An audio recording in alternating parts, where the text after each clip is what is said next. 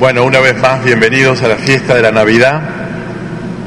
Llegamos a este día después de haber recorrido un tiempo de preparación.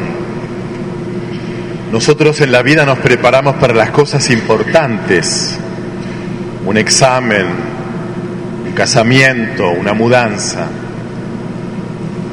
Los cristianos nos preparamos para celebrar la Navidad porque sin la preparación la Navidad, pasa de largo.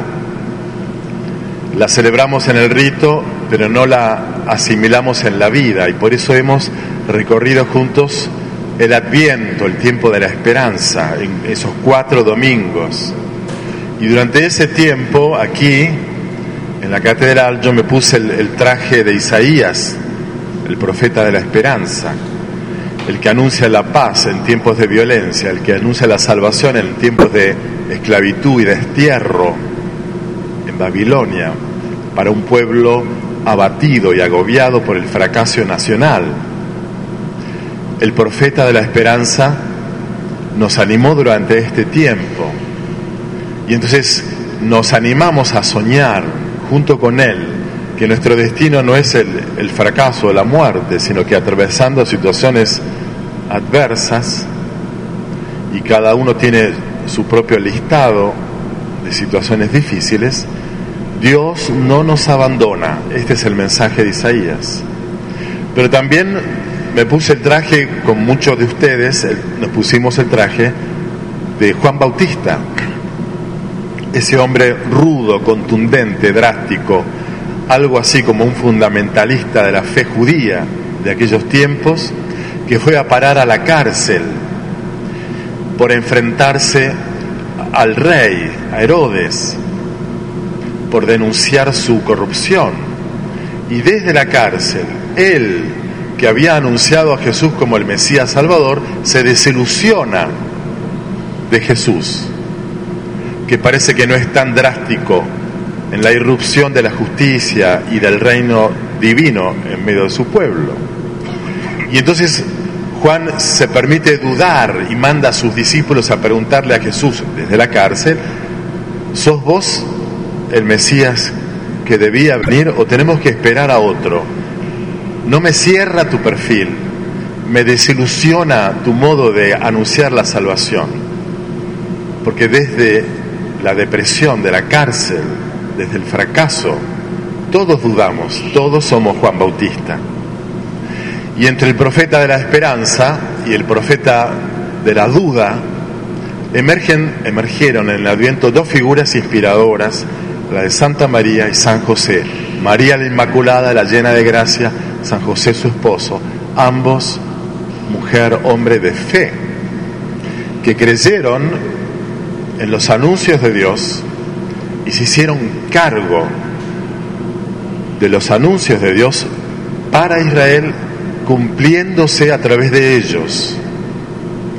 Y Santa María y San José nos traen hoy a la escucha de este Evangelio, de esta escena de Lucas, el evangelista maravillosa, que es la descripción del pesebre.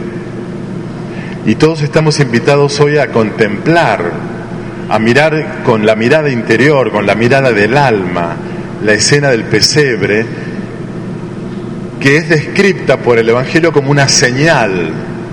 Esa señal que el ángel le da a los pastores, esto les servirá de señal, de signo. Van a encontrar un niño envuelto en pañales, recostado en un pesebre. Esa señal nos es dada hoy a nosotros. Y tenemos que aprender a contemplar esta imagen como una señal, como algo que está indicando, señalando un rumbo de vida, y contemplando el pesebre, ¿qué es lo que vemos? Vemos una escena paradójica, contradictoria, muy tensa, entre lo que significa la precariedad, la austeridad de un pesebre y la ternura del amor conyugal y familiar de Santa María y San José acunando al niño.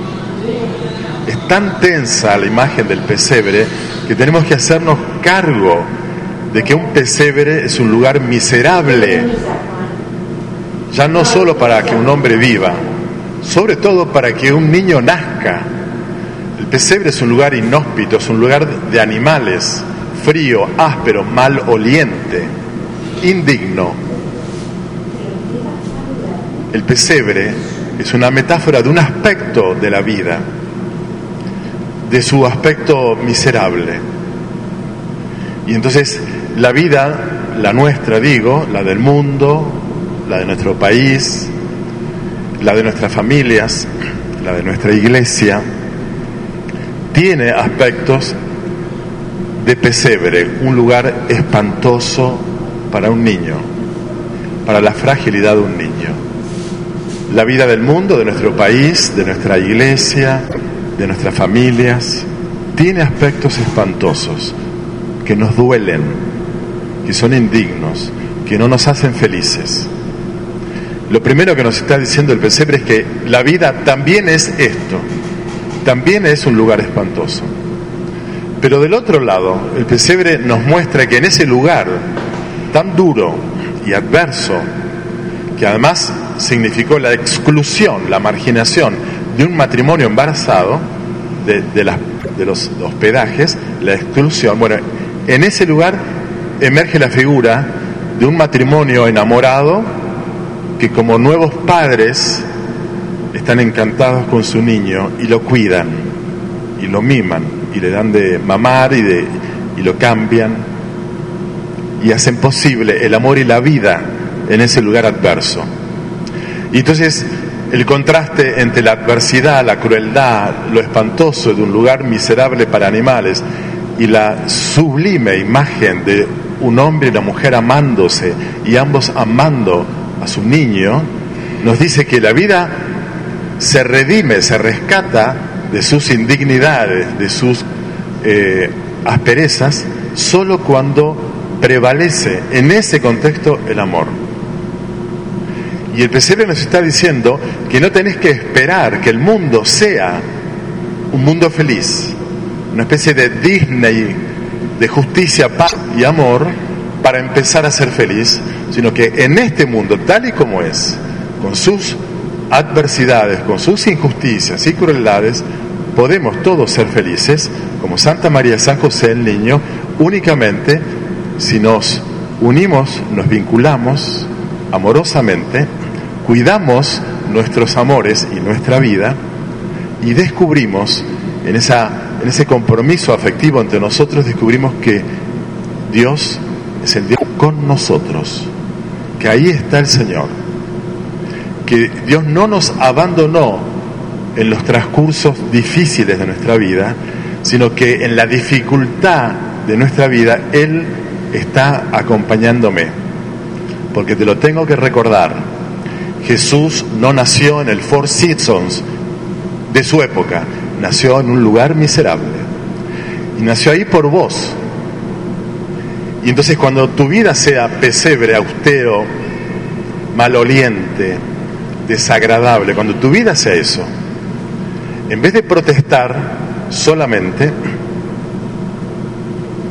acoge la presencia de Dios en tu corazón, eh, redobla tu intento de sostener tus amores, porque solo la intimidad amorosa que protege el amor y la vida y hace consciente que Dios está con nosotros, solo eso hace posible que la vida vaya adelante. Santa María de San José hubieran podido optar por protestar, por dejarse como no hay lugar para nosotros en ningún albergue, como nadie nos recibe si estoy embarazada, y entonces lleno el corazón de desánimo, de pesimismo, de derrota, de resentimiento, no hubieran sido señal de nada. Y no hubieran sido señal de nada, porque en ese lugar es donde nos paramos nosotros pero eso sí son señal que nos indica que hay otro modo de atravesar lo que de pesebre indigno tiene nuestra vida y es la comunión amorosa, afectiva, vivida en la fe con la certeza de que Dios está. El ángel le dice a los pastores, hoy en la ciudad de David les ha nacido un Salvador. No dice, ha nacido un Salvador. Un niño nunca nace, un niño te nace te hace padre, te hace madre, involucrándote en ese acontecimiento. No es un hecho neutral el nacimiento de un niño, es un hecho que está pidiendo tu participación, tu protagonismo. Y la Navidad significa que hoy nos ha nacido un Salvador. Y entonces eso te involucra.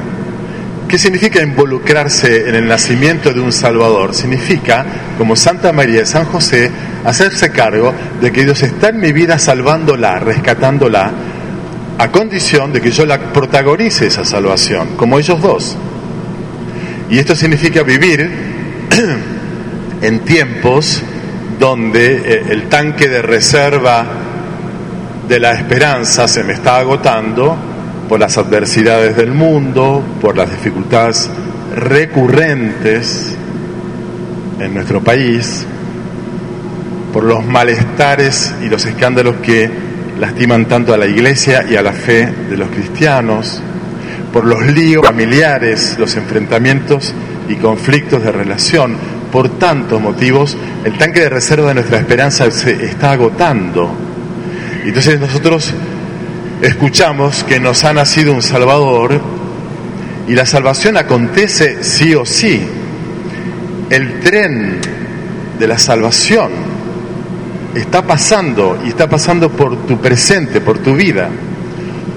Y es como un tren la esperanza, que va acercándose paulatinamente a su destino final, que es el cielo, pero que nunca llega del todo hasta que llegue. Y en este mundo entonces nuestra esperanza siempre será esa dinámica de que Dios está en el tren ayudándonos a vivir para poder asumir las asperezas de la vida sin tanto resentimiento, desengaño, tristeza, bajón, coprotagonizando esa salvación. Vos podés subirte entonces a ese tren de la esperanza, si querés como María y San José, protagonizarla, o podés quedarte en el andén de la protesta, del desánimo, del desencanto, del enojo, de la desilusión. Claramente, quedarte en el andén de estas actitudes negativas es más fácil. La protesta, el desánimo, la queja, es fácil. Basta con que te esté yendo mal para que vos reacciones mal y eso es algo espontáneo. Pero protagonizar la esperanza, coprotagonizar la salvación de tu vida, no es fácil. Preguntáselo a Santa María y a San José haciendo nacer a su hijo primogénito en un pesebre.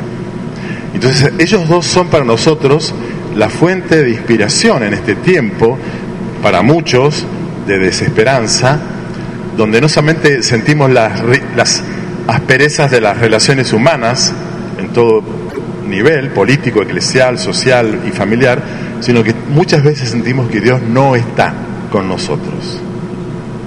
Cuando en, en realidad la Navidad me está diciendo que Dios es el Dios con nosotros. Y entonces no esperemos que el mundo sea el mundo adecuado para que yo pueda ser feliz, sino que en el mundo real, que siempre tuvo mucho de duro y difícil, y siempre tuvo, ojalá tenga en el futuro también, tenga mucho de ternura, de amor, de, cuidado de la vida, bueno, en este mundo nos decidamos ya no solo a festejar la Navidad con pan dulce, sidra y Papá Noel, ya no solo celebrarla litúrgicamente, sino coprotagonizar mi Navidad hacerme cargo de la vida que Dios me da en este pesebre de un mundo complicado, donde creyendo y esperando, animados por el testimonio de José y María, animados por el Dios con nosotros, el Dios que está en mí, eh, tengo que seguir caminando. El adviento de la esperanza nos, nos condujo al acontecimiento de la salvación. La salvación está entre nosotros. No actúa mágicamente, actúa con vos. Lo supieron María y San José y lo saben aquellos que en la fe y en la esperanza se arremangan el alma para seguir caminando las dificultades sostenidos por Dios.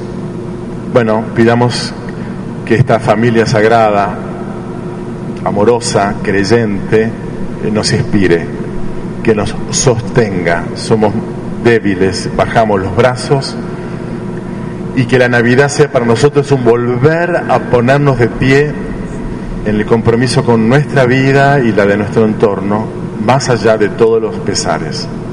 Que esta sea la celebración de la Navidad. Para eso es que Dios nació en nosotros y entre nosotros, para que nuestra vida sea viable, sea posible. Bueno, viviéndolo así, les deseo a todos una linda y una feliz Navidad.